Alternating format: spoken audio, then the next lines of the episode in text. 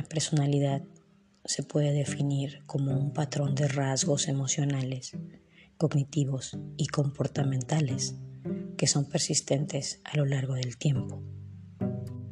Según psicólogos, dicen que las experiencias tempranas de la infancia son las más determinantes para la construcción de la personalidad.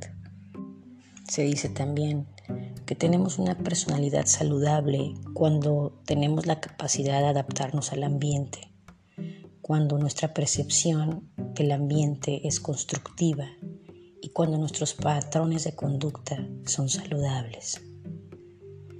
Cuando una personalidad es anormal o poco saludable, se dice que el individuo es inflexible y poco adaptativo que su percepción hacia él mismo o el entorno es negativo y frustrante y que sus patrones de conducta tienen efectos negativos para su salud. Se dice también que nuestra personalidad es moldeable y que va a ir cambiando a lo largo de nuestra vida de acuerdo a cómo nosotros nos vamos a ir adaptando a ella. En mi experiencia personal, puedo decir que mi personalidad ha cambiado durante este tiempo y la, y la forma en que ha cambiado ha sido para bien. La personalidad viene y se crea de acuerdo a las creencias que uno tiene y a cómo uno mismo va formando su propia vida. Comienzas a cuestionar la vida que llevas, comienzas a cuestionar las creencias que tenías y comienzas a tener mejores herramientas o a crear mejores herramientas para ti mismo que te ayuden a generar esta personalidad, la cual te va, te va a llevar por un camino donde tú has fijado metas y que tienes objetivos. Esto quiere decir que si tuviste o tienes una personalidad poco saludable, donde tu día a día parece frustrante y destructivo, que decir que existen problemas, eh, problemas que no has resuelto y que se necesitan hacer cambios para que la personalidad se vuelva sana. Es muy general lo que estoy hablando, pero cada persona, cada individuo y el tema en sí es muy complejo, ya que somos miles de millones de personas y cada uno vive su vida de acuerdo a lo que se le da y a lo que necesita. Yo hablo desde mi punto de vista, desde mi propia experiencia y cómo los cambios de hábitos o cambios de creencias que yo hice cuando inició mi proceso psicológico mm, me dio mucho me dio mucha mucha motivación para para hacer de mi vida lo que yo elegía y antes de eso no tenía idea de lo que quería hacer, ni siquiera fijaba metas y ni siquiera tenía conciencia de crear hábitos saludables en mi vida. Creo importante hacer conciencia del por qué quieres hacer esos cambios en tu vida y por qué es que decides comenzar este camino de, autoconocimiento para poder con ello eh, pues tener una mejor calidad de vida. Esto quiere decir que si yo implemento cambios benéficos a la personalidad que venía trayendo o al tipo de persona que yo era, eh, voy a ver la diferencia de cómo yo vivía antes y cómo vivo ahora. Yo lo veo en mi propia experiencia y creo que al hacer estos audios me ayuda a mí a hacer un reflejo propio de lo que el proceso me ha costado o lo que yo he vivido. El entender que nuestro cuerpo es un vehículo y que necesitamos de él para seguir vivos. Ser consciente de cómo tratarlo y cómo llevarlo con, día a día. Eh, cuando tú te haces consciente de eso, el proceso es más amoroso y es menos un martirio. ¿Y a qué me refiero con eso? A que no puedes ir por la vida quejándote porque tienes que hacer ejercicio, quejándote porque tienes que comer bien, quejándote porque tienes que tomar agua en vez de bebidas con azúcar quejándote porque debes de disminuir tu ingesta de café diario, quejándote y quejándote. Fuera de decir, esto es un beneficio para mi salud, esto es un beneficio para mi día a día, con esto voy a recuperar ciertas vitaminas o lo que sea que hagas conciencia. En mi caso muy particular fue a raíz de haberme diagnosticado una enfermedad crónica, la cual me hizo hacer todos estos cambios. Y por eso siempre repito que no es necesario que llegue una enfermedad crónica a tu vida para que tengas conciencia de que a lo mejor no lo estás haciendo bien. He escuchado mucho que las personas no cambian y que las personas no cambian y que así son y así son. Mm, creo que sí cambian las personas, creo que todos los días están cambiando, porque nuestra vida o nuestro día a día se trata de elegir, elegir y elegir, elegir qué ropa, elegir a qué hora te levantas, elegir qué comida, elegir con quién vas a hablar, elegir lo que vas a hacer, las actividades. Entonces, si cada día en tus elecciones existen cambios, tú mismo estás cambiando. Si tu perspectiva por la vida ha cambiado a lo largo de tu existencia en ella, tú mismo has cambiado.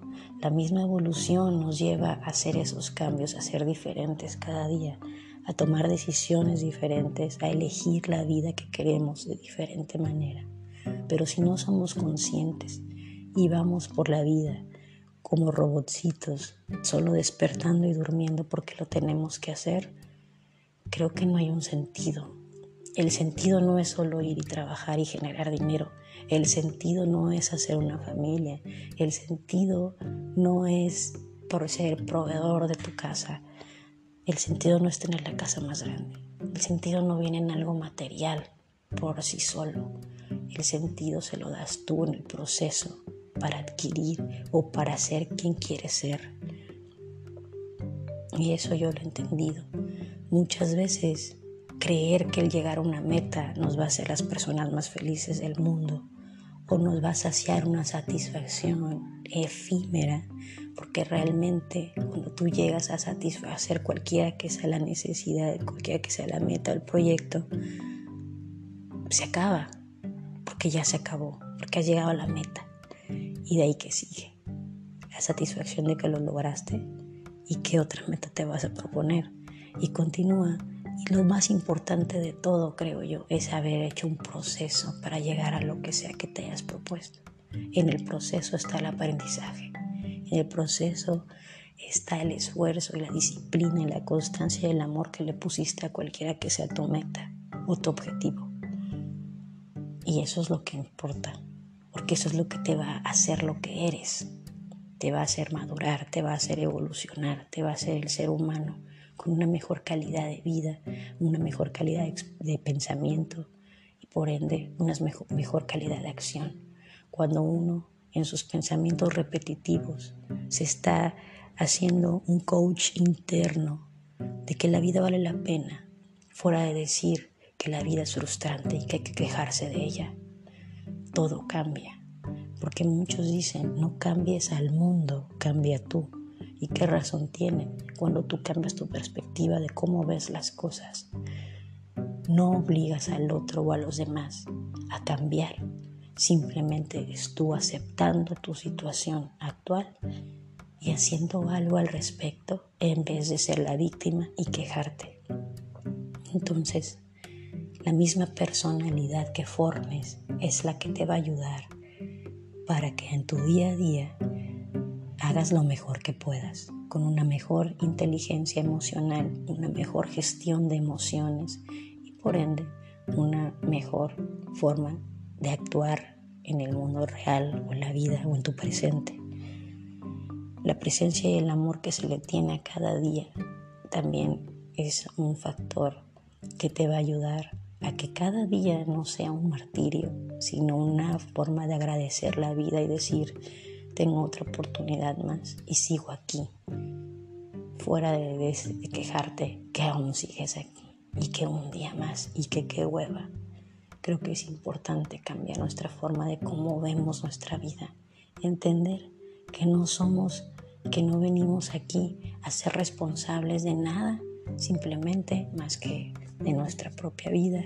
Y con ella pues hacer algo que nos llene, que nos llene y que nos haga sentir plenos, que no nos haga, no, no, con, no, con, no diciendo si yo no hago esto en mi vida, no voy a ser nadie, o no la voy a disfrutar, o no va a valer la pena.